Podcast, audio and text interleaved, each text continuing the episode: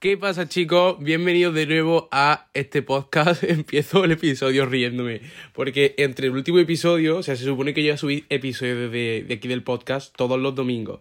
Y entre el último episodio y este creo que han pasado cerca de un mes y pico o algo así y es como, tío.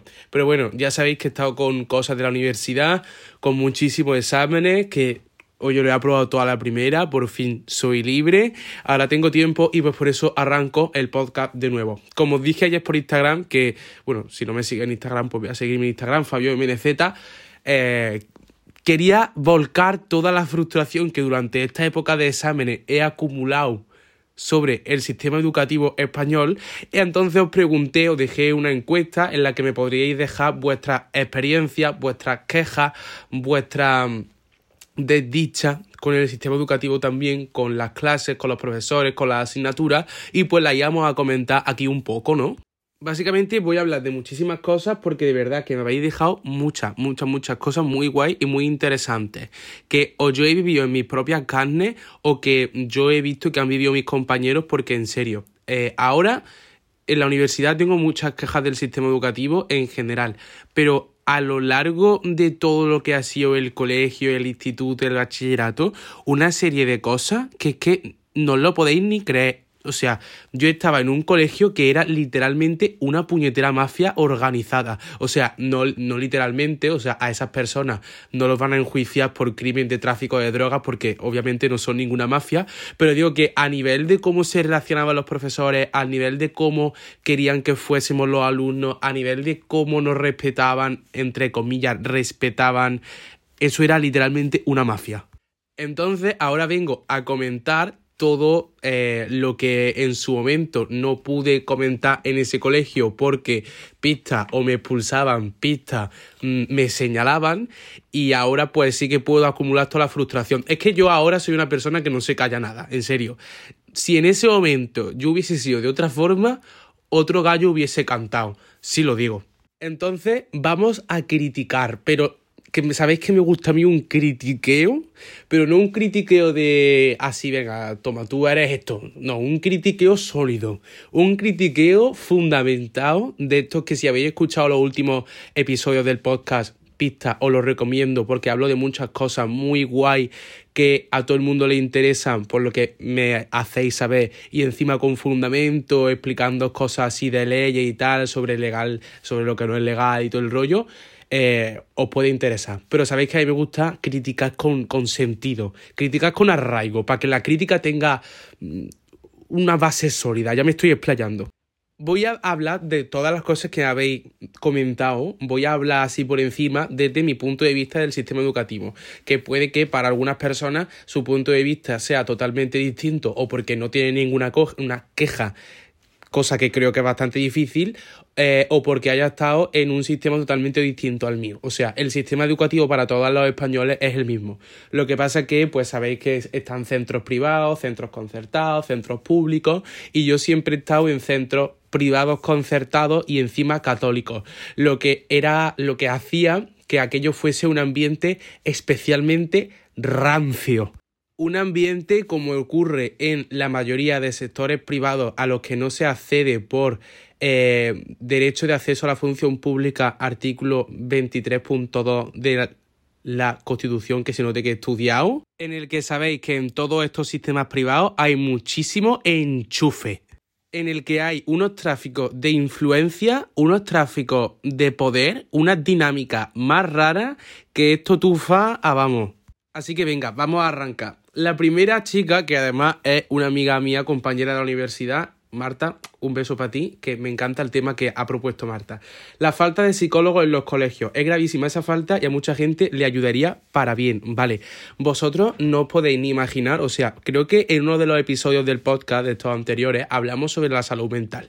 Y ahora, si hablamos sobre el tema de la salud mental a nivel educativo, a nivel de colegio, es pésimo. Y no creo que alguien, o sea, seguramente habrá algún caso, pero creo que todos tenemos esa opinión generalizada de que el nivel de ayuda psicológica, apoyo emocional que hay en el colegio es pésimo, nulo. En el colegio en el que yo estaba, había la opción de pagar un gabinete psicopedagógico. El gabinete psicopedagógico estaba integrado por una unidad de personas. Es que es muy fuerte. Y yo sé por personas cercanas, muy cercanas a mí, que por necesidades suyas emocionales, mentales y tal, han pagado ese gabinete psicopedagógico porque necesitaba ayuda durante la experiencia escolar, durante todos los exámenes, para organizarse en el colegio, orientarse, relacionarse con los alumnos, los compañeros, no les sirvió de nada. Y luego la psicóloga del colegio que periódicamente o sea, cada 100 años aparecía por clase y nos hacía como un examen, o sea, era como un test en el que pues ella evaluaba las condiciones emocionales en las que estábamos, de desarrollo eh, intelectual, emocional, con la clase, eh, con la asignatura, con todo, básicamente con todo. Y luego esa mujer no volvía a aparecer más después de ese test, o sea, si alguien, si ese test revelaba que esa persona necesitaba un poco de ayuda y tal, esa señora no aparecía para decirte, oye, que los resultados del te han dado esto, te vamos a orientar de esta forma, te vamos a ayudar así. No, era como que lo hacían por, por ley, porque la ley les obliga, porque tiene que cumplir con unos objetivos, porque es su puñetero trabajo, entre comillas también, y ya está. Lo hacía, parecía que lo hacía como por cumplir en vez de ayudar a la gente que lo necesitaba. Y luego me acuerdo perfectamente de esta señora en consonancia con nuestra tutora, aquí la dupla galáctica, eh, justo cuando tenemos que pasar a bachillerato, de que te tienes que decantar por eh, o tecnológico, o social, o humanidades, o bachillerato artístico, de salud, te orientaban en función de las notas que habías sacado.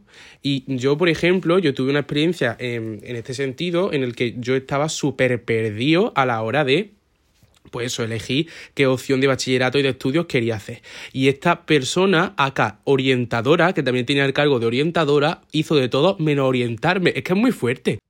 Porque sí que es verdad que a mí eh, siempre he tenido una trayectoria estudiantil impecable y siempre he sido un chico de muy buenas notas. Entonces, ellas me decían que yo estaba súper perdido. Yo en un primer momento quería hacer ingeniería de no sé qué, vale. Entonces cuando tuve esa reunión con esta dupla galáctica, me dijo que eh, yo tenía que hacer bachillerato de salud porque yo con mis notas tenía que hacer bachillerato de salud y hacer otra opción era un desperdicio. ¿Y qué? Si yo quería hacer, por ejemplo, bachillerato artístico por muy buenas notas que tenga, que estás clasificando a la gente, estás clasificando los gustos, los objetivos, literalmente el futuro de las personas en función de sus notas. Y yo les dije, bueno, es que a mí ahora mismo lo que más me llama es la opción de ingeniería así tipo industriales. Y me dicen, ay, no, es que tú en verdad en matemática ese nivel yo no te lo veo. Tú no. Chica, o sea, no puedes sentenciar literalmente eso, lo que hemos dicho, el futuro, las oportunidades, los gustos y los deseos de una persona en función a unas notas. Es que es muy fuerte y más cuando tu opción es la de prestar tu apoyo y orientar a los alumnos. Vale, seguimos con más temas. Me la ha dejado una chica anónima. El comedor. Un gueto.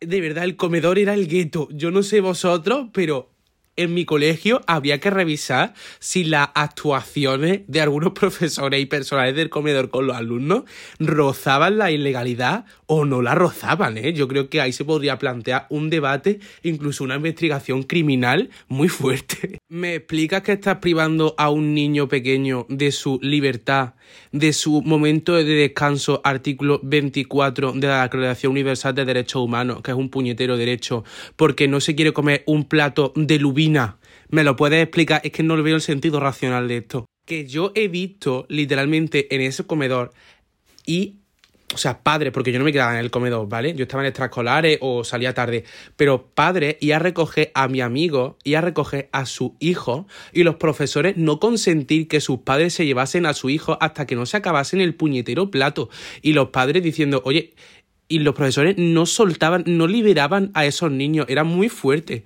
que ya estamos hablando de niños que a lo mejor tienen alguna dificultad. Yo, por ejemplo, cuando era pequeño tenía muchísima dificultad para comer. Yo tenía que tomar jarabe eh, para el sistema digestivo, para que me abriese el apetito, porque tenía mala relación con la comida. Estamos hablando de niños que están precisamente en una etapa de formación, de desarrollo, ya hablando más en serio, en el que tener una buena relación con la comida es fundamental para cuando seas adulto, cuando seas adolescente, no tenés problemas tipo un TCA o no tenés problemas de eso, de desorden alimenticio y todo el rollo. Y incidir de esa manera tan negativa en los comedores, en este desarrollo de las personas y de los niños, me parece algo que es mm, súper peligroso, de verdad. Si tienes a una persona con un posible eh, mal desarrollo en todos los ámbitos alimenticios o que tiene eso, malas relaciones con la comida o que tiene algún tipo de intolerancia, no puedes obligarle mediante gritos, mediante chillillos, mediante coacciones a que siga comiendo sin parar. Pues eso es lo que ocurría en ese comedor. Y muy fuerte también que una vez en mi colegio hubo una investigación de sanidad porque hubo un brote de gastroenteritis aguda por una comida en mal estado del comedor. O sea, encima de que están coaccionando a la gente y perturbándole en su desarrollo con la comida, nos lo pagan con una cagalera aguda. Muy fuerte, criminal todo. Vale, hablamos de un tema también que es súper peligroso y esto ya sí que es criminal, no una, una suposición como acabo de hacer en el tema anterior mediante la sátira, así que parece que me estoy riendo, pero verdaderamente estoy contando verdades, valga la redundancia. Nuestro profesor de educación física nos mira mientras nos cambiamos. En serio, mm, no es ninguna sorpresa esto, pero sí que es verdad que es mm, de libro de terror. Porque cada vez que encendemos las noticias vemos casos así, de profesores abusando de niños pequeños, de profesores mm, coaccionando a niños pequeños en este sentido eh, afectivo sexual, mirando, tocando, de todo, de todo. Es que no, me sorprende porque es que cada día es noticia. Lo que sí me sorprende es cómo los colegios llegan a escurrir el bulto y muchas veces incluso tapar, tapar estas actuaciones que realiza su profesorado por el, la buena imagen, entre comillas, que quieren que tenga su puñetera institución de mierda. Y de verdad que os animo a todos y a todas los que tengáis este problema a que se lo contéis a vuestros padres, que busquéis ayuda inmediata antes de que se haga un problema más grave. Y de verdad a que lo denunciéis a que seguramente 100% os va, vaya, va a tener consecuencias esa persona y se va a solucionar el problema que estáis teniendo. De verdad lo digo. Yo que estudio Derecho, animo a todo el mundo a que demande, a que denuncie con pruebas y con fundamento, porque la justicia verdaderamente exista, aunque haya gente que la imparta mal, como tanto en este sistema como en todo pero la justicia existe y va a haber gente dentro del sistema de justicia que va a estar encantada de ayudaros. Yo que estudio esto, así que mm, en serio. Y lo digo también por una experiencia personal que yo viví, o sea, no me, no me afectó a mí, pero sí que a compañeras mías, que no voy a hablar de ellas concretamente porque fue un asunto muy grave y pues no es cuestión de poner mm, eh, todas estas situaciones personales aquí al público, a toda España, pero bueno, básicamente fue un profesor que favorecía mucho, o sea, ese se le veía. Se le veía que le gustaba lo que le encantaba, porque en clase favorecía muchísimo a las chicas y a los chicos nos trataba con la punta del pie. En clase se rozaba con las niñas, le hacía comentarios sobre su figura, sobre su físico, eh, sobre que le gustaría pasar tiempo con ellas, les ofrecía su número de teléfono y bueno, ya os podéis imaginar en todo lo que desembocó después. O sea, pensar mal y acertaréis. Pues eso fue lo que desembocó. Total, que obviamente estos padres acabaron denunciando, acabaron hablando con la dirección del colegio y a ese señor lo despidieron y le retiraron la licencia. O sea, no es como una licencia, sino como es un... Vamos a ver, para que lo entendáis, como una licencia, para que no es una licencia, pero para que lo entendáis, como un permiso que te habilita para trabajar con menores, etcétera. Pues se lo retiraron.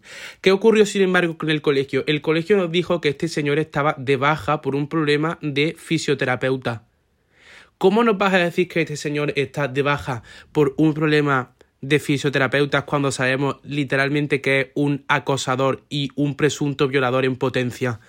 ¿Cómo vas a tapar un ya os digo, posible caso, porque creo que a ese señor luego no lo enjuiciaron ni nada, porque la familia no quiso. Entonces siempre tenemos que hablar desde presunto. Yo hablo desde presunto porque es una cosa que nos enseñan en derecho.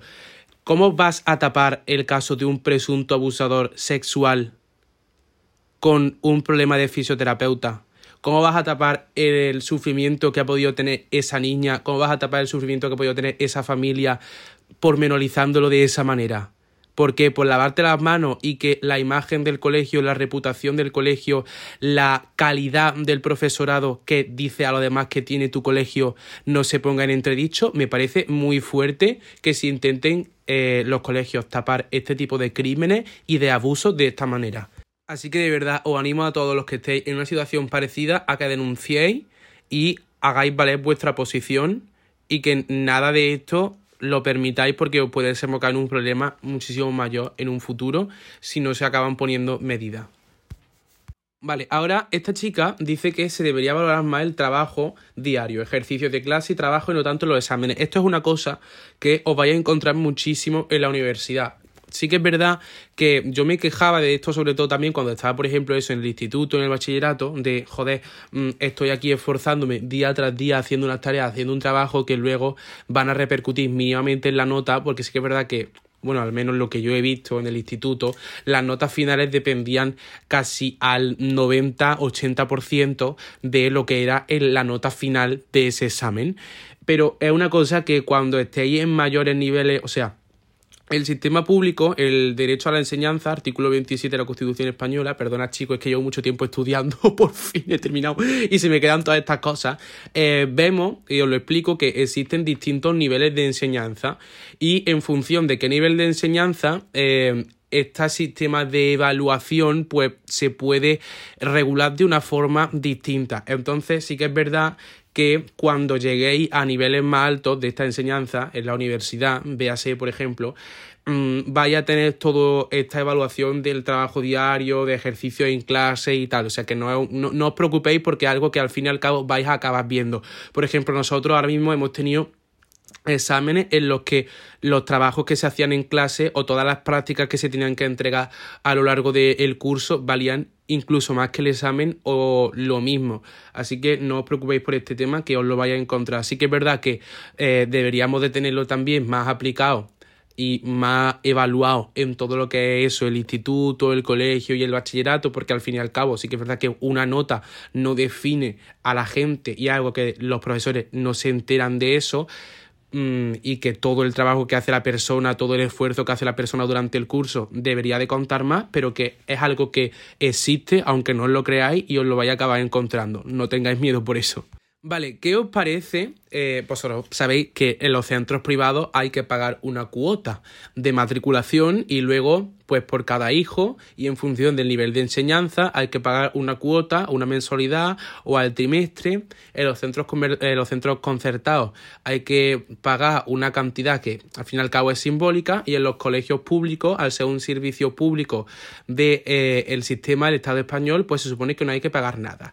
Pero bueno, todos sabemos y todos hemos experimentado que luego el propio colegio, la propia institución, obliga indirectamente directamente en algunos casos, pero sobre todo indirectamente, a que las familias paguen de una forma u otra. Os voy a decir, yo por ejemplo estuve, nunca he estado en un centro privado, siempre he estado en concertados, concertados privados, que eso ya es otra dupla galáctica muy fuerte de la que os voy a hablar también. Entonces mi familia no tenía que pagar nada por el colegio al que iba durante la etapa eh, infantil, primaria y la ESO, el instituto. Pues no tenía que pagar nada porque, bueno, ese colegio, al ser concertado, se supone que eh, obtenía los recursos materiales y financieros de otras fuentes, etc. Pero luego era exorbitante en todo lo lustroso de la palabra exorbitante la cantidad de dinero que nos pedían para hacer ciertas excursiones, para ciertos materiales, para ciertas organizaciones de AMPA, del profesorado, exorbitante la cantidad de dinero que pedían.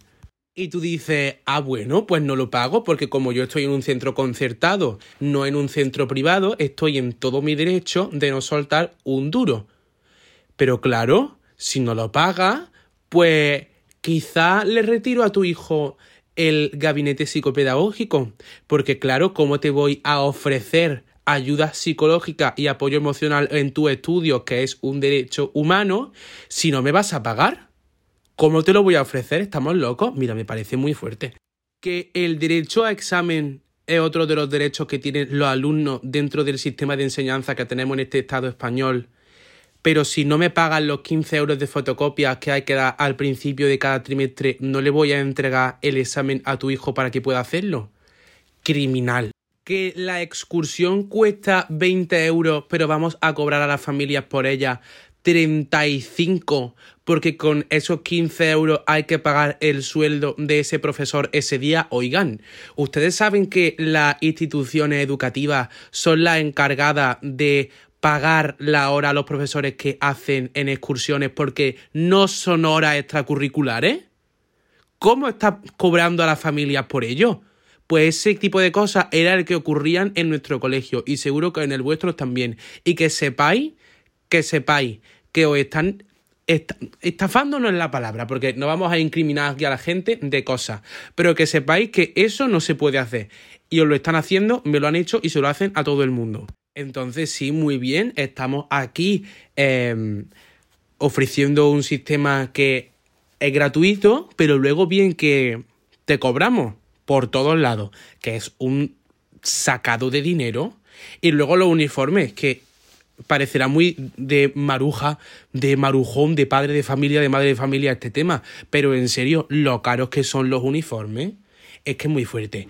Estoy usando la palabra muy fuerte, pero es que tengo un nivel de indignación hoy que nosotros, mi madre que es muy lista, compraba los uniformes, o sea, vosotros, eso no, no, sé si lo sabréis, pero el uniforme, el chándal que tendréis en vuestro colegio, existe exactamente igual esa ropa, ese pantalón, esa sudadera, esa camiseta, existe una exactamente igual en un almacén al por mayor, en la que te cobran pista 30 euros menos que lo que te están cobrando en la tienda oficial de tu colegio. Entonces lo que hacía mi madre era irse a ese almacén al por mayor o a ese distribuidor y le imprimía el sello ella aparte. Entonces se, se acababa ahorrando cada año 100 euros, cerca de 150 euros en uniforme. Pero que también me parece criminal en el que en los sistemas públicos, o sea, en los colegios públicos no tanto, porque no suelen la mayoría poner, la mayoría no, creo que no ponen uniformes, pero en los concertados sobre todo, en los privados, mmm, en los privados no porque no es gratuita, pero en los concertados, que se supone que también hay como unas cotas de gratuidad, también te estás llevando dinero por los uniformes.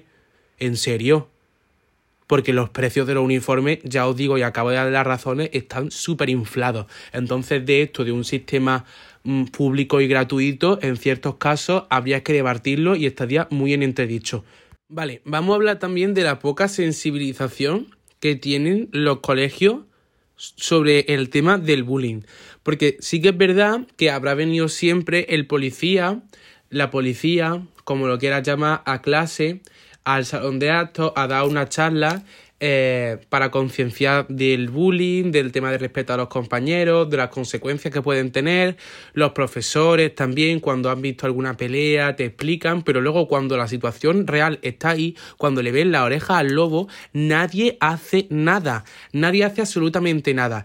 Siempre cogen, intentan mediar entre los niños. Es como, ¿cómo vas a, mediar a los niños? ¿Cómo vas a dejar el acosador y a acosado a acosador y víctima en una misma habitación para que medien.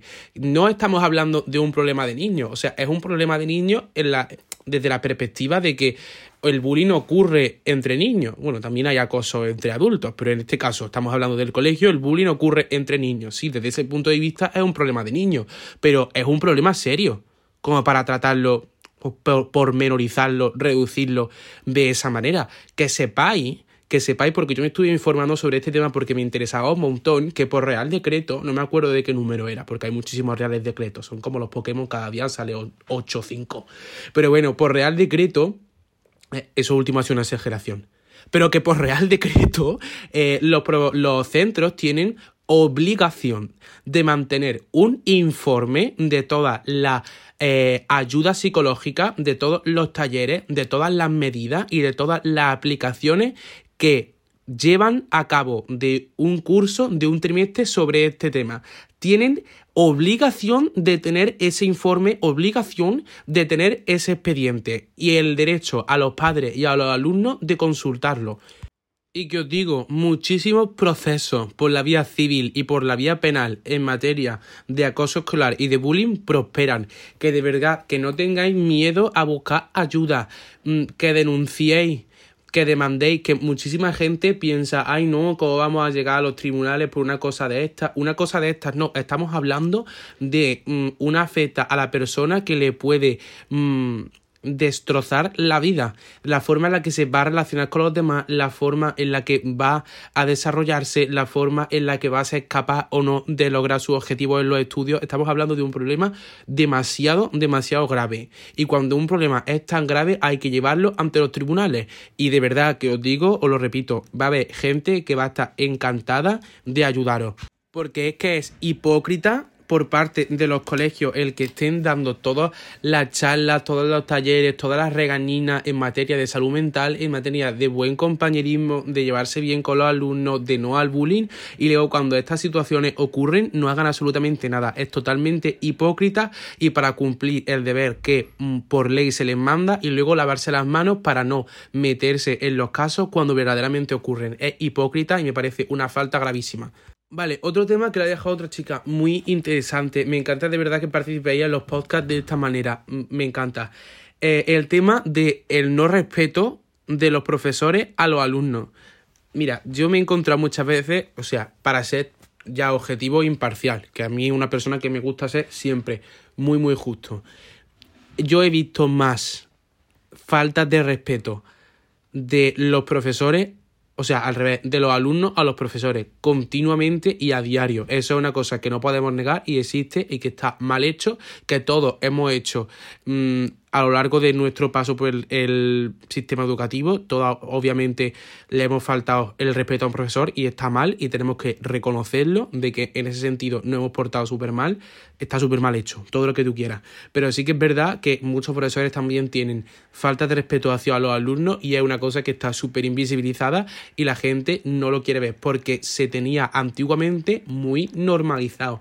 Yo he llegado a ver como profesores pegaban no sé si habréis tenido este libro, pero eran los libros de plástica, que era tipo cuadernillo así rectangular, gordo, que era un ladrillo de construcción. Vale, pues con ese libro pegarle a alumnos encima de la cabeza. Eh, ¿Hola? Nos hemos vuelto locos. Eh, profesores, insultar a los alumnos, eres un inútil, no vales para nada, estás avionado, eh, eres tonto, eres un normal. Esas cosas no se, no deberían de permitir. O sea, vale que, lo que he dicho, los, los alumnos tienen eh, mucha falta de respeto hacia los profesores, pero en este caso los profesores son los que están en un deber de cargo y en el cumplimiento de un deber. ¿Cómo vas a comportarte, a comportarte de esa forma en tu trabajo? Es como si la dependienta de una tienda a el cliente, la clienta que entra a comprar, yo qué sé, una zapatilla, le dice, no, fuera de aquí, guarras, que tienes los pies grandes, mis zapatillas no, no valen para ti. He puesto un ejemplo demasiado visceral, pero es que es así. Pues es que exactamente lo mismo aplicado al, al campo de los colegios. O sea, ¿cómo un profesor va a estar llamando inútil a una persona? Cuando es precisamente el profesor el que tiene que apoyar a esa persona a que saque el examen, a que saque el trabajo, a que saque su estudio y a que logre sus notas. Es que encima tiene un puñetero deber, ya aparte de que es tu trabajo. Por no hablar de este tipo de profesores que se creen con la autoridad de opinar sobre tu físico, sobre tu vida privada en mitad de clase, dejándote totalmente el ridículo. Esto es una situación que yo he vivido de súper cerca porque también me afectó y en general a toda la clase, menos a esa persona que era su hijo. ¿Eh? Y yo sé que esto lo van a escuchar, pero a mí, a mí me importa muy poco. A mí me importa muy poco. Porque este hijo y madre eran una dupla galáctica. El típico niño pijo, rancio, malcriado, que se quería mm, hacer chulo delante de toda la clase, el que más tenía a las niñas, no sé qué, etcétera, etcétera, en fin. Y luego la mami aquí, todopoderosa, con muchísimos años de trabajo en ese colegio, con muchísima influencia en ese colegio, bien conocida por todos. Vale, pues se creían el derecho de opinar sobre si esa persona un día estaba más guapa, si esa, persona un día estaba más fea, si ese día había traído una sudadera más bonita, más fea, de menos valor, de menos valor, más dinero, más prestigiosa, menos prestigiosa, si habías adelgazado, si habías engordado, si este fin de semana te he visto liándote o betándote un beso en tal parque con no sé quién, todo en público, en mitad de la clase, como si la clase fuese un sálvame deluxe en vez de una clase de inglés, que es lo que daba. Estábamos atemorizados porque no le llegase información sobre nuestras vidas privadas a ese niño porque luego se le iba a contar a su madre y nos iba a ridiculizar en mitad de la clase. De verdad, íbamos con un cuidado de decir, ay, mm, esto no lo voy a hacer delante de este porque luego en clase, eh, de verdad, era así. Y no solo por mi parte o por mi grupo de amigos cercanos, sino de toda la santa clase. Eh, de verdad, consecuencia. Consecuencia para este tipo de profesores, en serio. Otro tema que ha propuesto una chica y de lo que no sabía y he hecho un parón, aunque vosotros no lo hayáis notado, porque está todo seguido con cortes, pero he hecho un parón como para investigarlo, de que decía que es ilegal de que los profesores no te dejen ir al baño cuando lo necesitas y tal, y digo, será ilegal, de verdad. Porque sé, por ejemplo, que ha habido muchísimas denuncias en el tema de castigar a la gente sin recreo, por el tema de esto que he dicho, del derecho al descanso y tal. Pero es verdad, también hay muchísimas denuncias. Mira, lo voy a leer literalmente el, el texto. No es la primera vez que algunos docentes, los profesores, han sido denunciados por los padres por negar ese permiso a acudir al baño de los niños. Eh, sea como sea, no se puede prohibir tajantemente ir al baño a los alumnos, ni hacer que puedan vivir algún tipo de... En fin, que, sí que hay muchísimas denuncias en este sentido y no sabía que, que se podía denunciar por ello y de que podía llegar a ser ilegal en muchas situaciones de verdad es que es una necesidad fisiológica que no te puedes negar de ninguna forma. Por no hablar de que las prestaciones con las que cuenta ese baño son asquerosas. Básicamente, y para concluir, porque mira, al fin y al cabo ya me estoy ensañando, y podríamos hablar del sistema educativo, de críticas así más concretas, pero ya una crítica en general, el sistema educativo que tenemos actualmente me parece muy poco orientativo, muy poco efectivo, porque hay gente en carrera sin hacer lo que verdaderamente, sin estar haciendo lo que verdaderamente le gusta, eh, hay gente que se da muchísimo esta situación también, ¿no? Como que si no vales como que te mandan a un grado o si dices que vas a ir a un grado o a una formación profesional, los profesores te miran mal, los padres te miran mal, no, una formación profesional de verdad chicos para los que estéis en época de estudio una formación profesional, hacer un grado es totalmente válido, como el que hace una carrera universitaria o como que el de buena primera se pone a hacer de albañil. Y es algo que el sistema educativo no nos lo dice, siempre nos, nos, tienen, nos educan desde pequeños a que para ser válidos tenemos que tener una carrera universitaria y tenemos que ser diplomáticos del Estado y representantes de no sé quién y empresarios. Y, no, no, chaval, la, realidad no es esa. La realidad es que, mm, bueno, si vosotros queréis acceder a eso, toda la carrera universitaria, y apuntar alto y tener muchísima ambición, pues también es súper válido. Pero que de verdad no mucha gente se frustra y acaba dejando los estudios, acaba dejando de tener un futuro y una oportunidad porque cree que ese es el único camino. Y es que mm, realmente todos los oficios, todas las profesiones, todos los cargos, todos los grados eh, son igualmente necesarios para que haya un sistema, para que haya una vida, para que haya una sociedad. Cada persona tiene un papel determinantemente importante, en serio. Y creo que esa es la, la mayor mentira, o sea, no mentira, sino la mayor, el mayor tabú del que no nos explican en, el, en todo este sistema educativo, porque es que un electricista es igualmente importante para que la sociedad funcione que un abogado.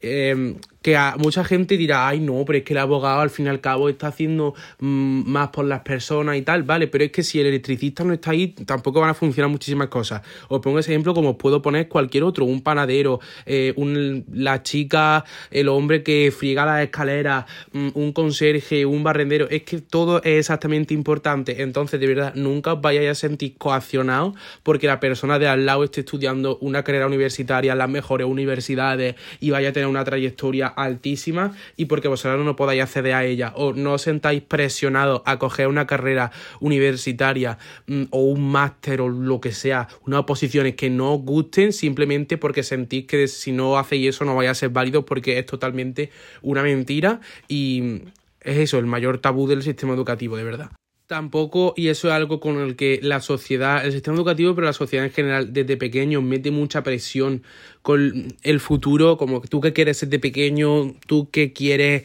mm, hacer en segundo de bachillerato, en selectividad, venga, venga, venga, corre, corre, corre, elige, que por cierto tengo también un podcast hablando sobre mi experiencia con la universidad en el que hablo también de bachilleratos, mm, em, segundo de bachillerato, selectividad, que por eso no le tocan este tema siendo de sistema educativo, porque ya hablé de ello, lo podéis buscar, está aquí en la lista de episodios. Eh, sobre todo en ese ámbito te mete muchísima presión, venga, elige, elige, elige, elige. Y de verdad que tampoco es así. Es, segundo de bachillerato, sobre todo toda la etapa escolar en general, es un periodo para reflexionar, para verdaderamente encontrarte, que mucha gente se queja de eso, y que alguien no sabe lo que va a estudiar solamente cuando lo piensa. Yo, por ejemplo, me he dado cuenta de que mi vocación es el derecho y de que mi vocación es la carrera judicial dentro de la carrera. Cuando ya estaba dentro. No cuando tengo que elegirla y porque sé que es mi vocación la elijo. No, cuando ya estaba dentro. A base de equivocarme de carrera también años anteriores. De verdad. Que no os vayáis nunca a echar mm, trapos, piedras sobre vuestro propio tejado sintiendo que no valéis para nada, sintiendo que sois fracasados. Ya es lo que hablo de experiencia personal porque así me sentía yo cuando no elegí bien mi carrera o cuando no sabía lo que quería hacer. Que es un periodo muy lento. Eh, en el que vaya a tener que saltar un montón de obstáculos, pero es por el bien de vuestro desarrollo, por el bien de vuestras oportunidades y por el bien de vuestro futuro. Y aquí vamos a dejar el episodio de hoy. La verdad es que ha sido bastante intensito. Había un momento en el que digo, vale, esta vez estoy siendo como demasiado informal a la hora de hablar, pero es que me estaba calentando. Porque es que son situaciones reales que he vivido y mm, me siento súper identificado con todo lo que me habéis comentado. Así que nada, chicos, espero que lo hayáis disfrutado y nos vemos en el siguiente. Cuidaos mucho.